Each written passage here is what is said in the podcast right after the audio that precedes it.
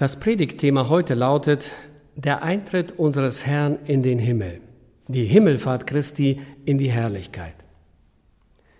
Im vierten Kapitel des Epheserbriefes lesen wir ab Vers 8. Darum heißt es, er ist aufgefahren zur Höhe und hat Gefangene mit sich geführt und hat den Menschen Gaben gegeben. Dass er aber aufgefahren ist, was heißt das anderes, als dass er auch hinabgefahren ist in die Tiefen der Erde? Der hinabgefahren ist, das ist derselbe, der aufgefahren ist über alle Himmel, damit er alles erfülle. Von besonderem Interesse ist für uns heute Vers 8. Er ist aufgefahren zur Höhe und hat Gefangene mit sich geführt. Es gibt sieben gewaltige Epochen im Leben unseres Herrn. Erstens seine ewige Präexistenz im Himmel. Zweitens sein Abstieg auf die Erde durch die jungfräuliche Geburt. Drittens sein mächtiger Dienst in Wort und Tat. Viertens sein Sühnetod und seine Auferstehung von den Toten. Fünftens sein Aufstieg in den Himmel. Sechstens seine Rückkehr eines Tages in triumphaler Herrlichkeit. Und siebtens und letztens seine ewige Herrschaft als König und Herr über Himmel und Erde. Von diesen sieben Ereignissen im Leben unseres Herrn wollen wir uns heute das fünfte anschauen, der Aufstieg unseres Herrn in den Himmel. Diese sieben mächtigen Epochen sind wie eine Jakobsleiter von der Erde zum Himmel, dem Himmel aller Himmel. Es geht nicht um den Himmel, wo die Vögel fliegen und die Wolken vorbeiziehen. Auch nicht um den Himmel, wo die siderischen Sphären und die Milchstraße und die Sterne leuchten, sondern um den dritten Himmel, wo Gott seinen Thron hat. Wir werden diese Himmelfahrt untersuchen wie wir sie von der Erde aus sehen, wie die Engel sie vom Himmel aus sehen, wie die Heiligen des Alten Testaments durch Verheißung darauf warteten und wie die Gemeinde des Neuen Testaments den Herrn in ekstatischer Herrlichkeit empfing. Erstens, die Himmelfahrt des Herrn, wie wir sie von der Erde aus sehen. Die Heilige Schrift sagt, dass in den dunklen, urzeitlichen, unbekannten Zeitaltern der Vergangenheit vor Grundlegung der Welt Christus das geschlachtete Lamm war. Er wird im zehnten Kapitel des Hebräerbriefes beschrieben als der, der sich in dieser Urzeit freiwillig bereit erklärt hat, der Retter der Welt zu werden. In der Vorsehung Gottes, bevor das Universum per Befehl ins Dasein gerufen wurde, sah der Herr den Fall des Menschen voraus und Christus, der Kronprinz der Herrlichkeit, entschied sich freiwillig, der Retter eines gefallenen Geschlechts zu werden. In der Vorsehung und Fügung Gottes gab es einen Aufruhr im Himmel. Luzifer und seine Engel und der Himmel fielen und das gesamte geschaffene Universum fiel mit ihnen. Und die Welt wurde wüst und unser Paradies verwandelte sich in einen wilden Dschungel und diese Erde wurde ein Haus von Weglagen und ein endloser Friedhof, in dem wir unsere Toten begraben. Die Erde seufzt unter der Knechtschaft und stöhnt bis heute. In den Tagen nach dem Sündenfall wurde den gefallenen Menschen ein Protoevangelium, ein Evangelium vor dem Evangelium gegeben. Der Same der Frau sollte Satans Kopf zertreten. Und die Heilige Schrift folgt diesem Urversprechen. In Seth wird dieser Same geboren. Auch in Noah, in Abraham, Isaac und Jakob, in Judah, in David und in seinem Haus. In den prophetischen Vorhersagen wird die Abstammungslinie seines Kommens auf die Erde wunderbar und ergreifend vorausgesagt. Dann kam der Tag, als der Herr geboren wurde. Er wurde als Retter und Erlöser der Welt geboren. Es folgt sein majestätisches Dienen, sein wunderbares Leben, sein Sühnetod, seine Auferstehung von den Toten und schließlich in der Passage, die wir heute gelesen haben, sein Aufstieg in den Himmel.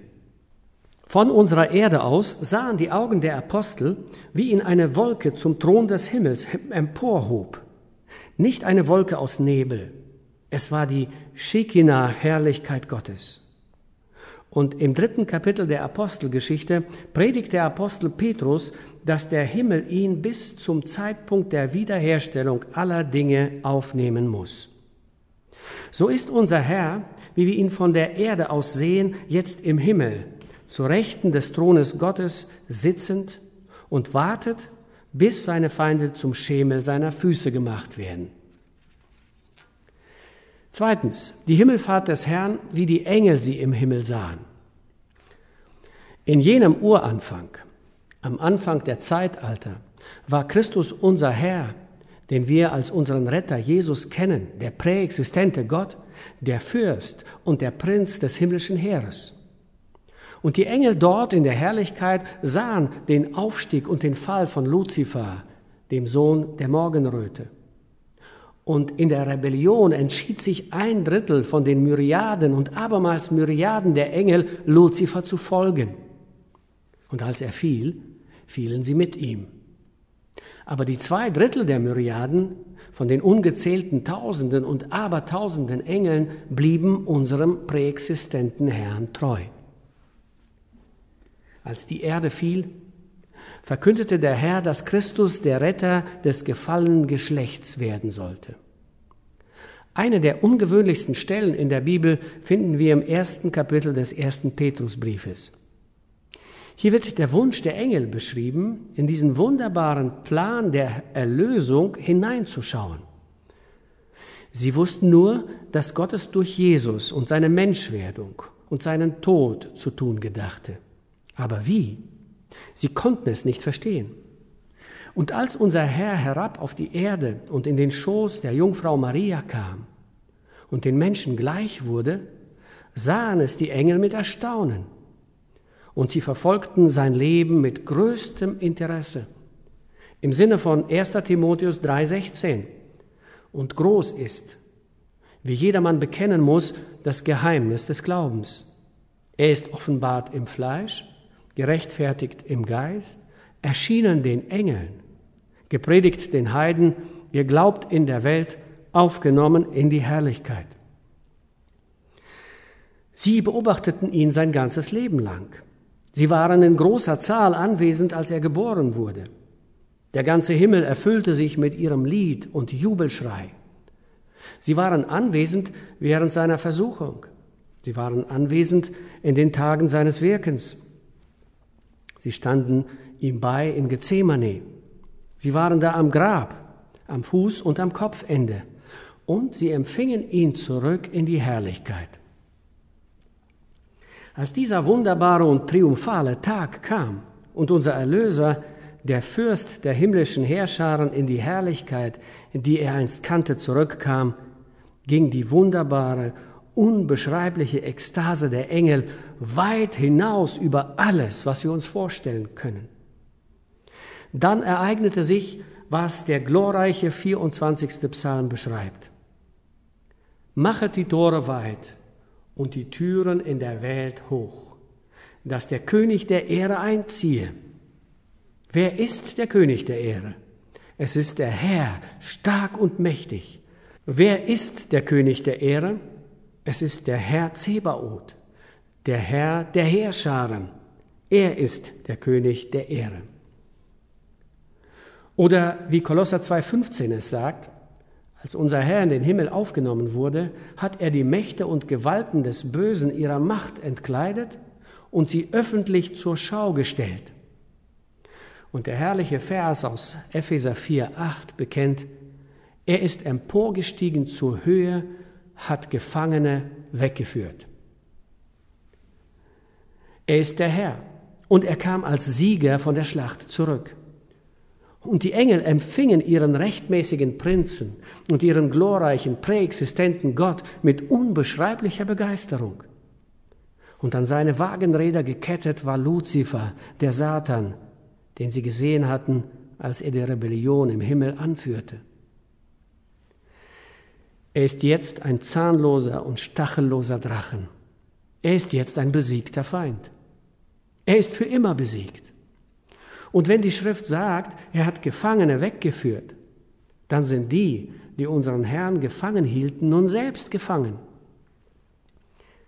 Er wurde für uns zur Sünde gemacht, damit wir in ihm die Gerechtigkeit würden, die vor Gott gilt. Er ging hinunter in das Grab und brach dessen Fesseln in zwei. Und unser Herr stieg empor in den Himmel, in die Gegenwart von Myriaden und abermals Myriaden von Engeln als ein Eroberer, als der rechtmäßige Herrscher und Ursprung unserer Erlösung. Nun, während die Heiligen des Alten Testaments auf die Erfüllung der Verheißung warteten, heißt es im neunten Kapitel des Lukasevangeliums ab Vers 29. Und als er betete, wurde das Aussehen seines Angesichts anders. Und sein Gewand wurde weiß und glänzte. Und siehe, zwei Männer redeten mit ihm. Das waren Mose und Elia. Sie erschienen verklärt und redeten von seinem Ende, das er in Jerusalem erfüllen sollte. Diese Stelle sagt weit mehr aus, als man denkt, wenn man sie in einer Übersetzung liest. Mose und Elia sprachen mit ihm und redeten über seinen Exodus. Wir sind mit diesem Wort Exodus vertraut. Eines der Bücher im Alten Testament, im Pentateuch, heißt Exodus. Als Mose die Kinder Gottes aus Ägypten führte, nennt Gott es einen Exodus. Das ist das Wort hier, genau dieses Wort. Es ist das gleiche im Griechischen wie im Englischen oder im Deutschen. Mose und Elia mit Jesus reden über den Exodus, den Ausgang, den er erfüllen, Plero, den er nach der Prophezeiung in Jerusalem vollbringen sollte. Mose und Elia reden mit unserem verklärten Herrn über den Exodus, die große Erlösung, die er Plero vollbringen sollte, die er der Prophezeiung nach erfüllen sollte, die er dem Wort Gottes nach zustande bringen sollte. Denn nach dem Protoevangelium sollten wir gerettet, erlöst werden. Sie sprechen mit Jesus über den Exodus, den Auszug in den Himmel, den er nach der Prophezeiung erfüllen sollte durch seinen Tod und seine Auferstehung in Jerusalem. Und es geschah, dass Mose und Elia mit Jesus sprachen. Herr Jesus, sagt Mose, ich bin im Himmel nur dank der Hoffnung der kommenden Sühne in deinem Tod. Und Elia sprach zu Jesus, Herr, ich bin in den Himmel nur aufgenommen worden wegen der Verheißung, dass du für meine Sünden sterben wirst. Mose ist jemand, der diejenigen, die sterben und auferstehen, vertritt. Elia ist jemand, der diejenigen, die in einem Moment, in einem Augenblick entrückt und verwandelt werden, vertritt. Die beiden repräsentieren alle Heiligen des Alten Testaments. Herr Jesus, sagen sie, wir haben unser Haus und unsere Hoffnung im Himmel aufgrund deiner Erlösung am Kreuz, aufgrund deines Todes für unsere Sünden. Können Sie sich auf diesem Hintergrund die Szene in der Offenbarung vorstellen, wenn es heißt, jene 24 Ältesten, zwölf von ihnen vertreten die Heiligen des Alten Testaments, verneigten sich vor dem Herrn und empfingen ihn in beispiellosem Lob und beispielloser Ehre. Stellen Sie sich die Heiligen des Alten Testaments vor, wie sie unseren Herrn Jesus in den Himmel zurückempfangen. Dort, wo sie auf den großen Exodus, die Befreiung gewartet haben. Im Alten Testament ist es so, dass immer, wenn ein alttestamentlicher Heiliger stirbt, er zu seinen Vätern versammelt wird. Es gibt keine Ausnahme. Abraham stirbt und wird zu seinen Vätern versammelt. Isaac stirbt und wird zu seinen Vätern versammelt. Jakob stirbt, David stirbt, Salomo stirbt. Sie werden immer zu ihren Vätern versammelt. Aber sie werden gerechtfertigt und in die Herrlichkeit des Himmels aufgenommen, als Christus den großen Exodus der Heiligen des Alten Testaments in die Gegenwart der Myriaden von Engeln hineinführte. Kein Wunder, dass sie niederfielen und den lobten, der da lebt von Ewigkeit zu Ewigkeit. Abel kommt mit seinem gerechten Opfer. Noah kommt mit seiner Predigt über die Umkehr. Abraham ist da mit seinem Herzen ausgerichtet auf das verheißene Land. David kommt mit seiner Harfe. Jesaja kommt mit seinen Prophezeiungen der Hoffnung und des Trostes. Hesekiel kommt mit seinen vier Cherubim. Daniel kommt mit seinen strohfressenden Löwen. Zacharia ist da mit seiner Ruhe und Zuversicht. Und Maleachi kommt und beugt sich vor der Sonne der Gerechtigkeit, die Heilung unter ihren Flügeln hat. Können Sie sich die Ekstase des Himmels vorstellen, als die Heiligen des Alten Testaments ihren sühnenden Herrn in Empfang nehmen? Und letztens, die Himmelfahrt, wie die Gemeinde des Neuen Testaments sich daran erfreute. Das ist die Eröffnung der Offenbarung. Offenbarung 1, Verse 5 und 6. Ihm, der uns geliebt hat und uns von unseren Sünden gewaschen hat durch sein Blut, ihm sei die Herrlichkeit und die Macht von Ewigkeit zu Ewigkeit. Amen. Und die Gemeinde, die Braut Christi, empfängt ihren Bräutigam im Himmel in der Himmelfahrt unseres Herrn, als er in die Herrlichkeit zurückkehrte. Kein Wunder, dass die Offenbarung in den Kapiteln 4 und 5 Mühe hat, die Herrlichkeit dieses Augenblicks in menschliche Worte zu kleiden. Den Moment, als Jesus in die Gegenwart seiner Heiligen und seiner Gemeinde und der Heerscharen des Himmels erscheint. Im zweiten Kapitel des Philipperbriefes heißt es ab Vers 9, Darum hat ihn Gott auch über alle Maßen erhöht und ihm einen Namen verliehen, der über allen Namen ist, damit in dem Namen Jesu sich alle Knie derer beugen, die im Himmel und auf Erden und unter der Erde sind und alle Zungen bekennen, dass Jesus Christus der Herr ist, zu Ehre Gottes, des Vaters. All diese unbeschreiblichen, wunderbaren Huldigungen und Ehrungen unseres Herrn, als er gen Himmel auffuhr, sind so faszinierend. Alles über ihm ist sein. Der Himmel aller Himmel. Alles um ihn herum ist sein. Die Heiligen und die himmlischen Engelheerscharen, jeder seiner Erlösten ist jetzt sein. Gewaschen, Blut erkauft, gesühnt, gereinigt, ohne Flecken und Makel.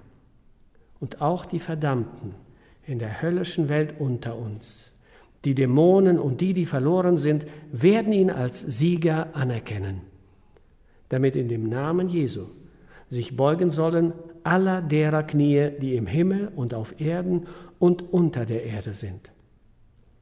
Jesus ist der Herr, der Herr über alles im Himmel und eines Tages Herr über alles auf Erden, der triumphierende Herrscher über Gottes gesamte Schöpfung der große Wiederhersteller, der manifeste und ewige Gott. Das ist Jesus, unser Herr, der, wie er jetzt im Himmel regiert, so eines Tages auch auf der Erde regieren wird. Unser Herr. Vor diesen mächtigen Wahrheiten erzittern unsere Seelen. Oh, das Wunder und die Majestät und die Herrlichkeit und die Macht unseres präexistenten Christus, der einer von uns geworden ist, der für unsere Sünden nach der Verheißung gestorben ist, der in den Himmel aufgefahren ist, um unser treuer hoher Priester zu sein, der wiederkommt mit Tausenden und abermal Zehntausenden seiner Heiligen, mit denen wir leben und herrschen werden von Ewigkeit zu Ewigkeit. Halleluja, Halleluja, Amen.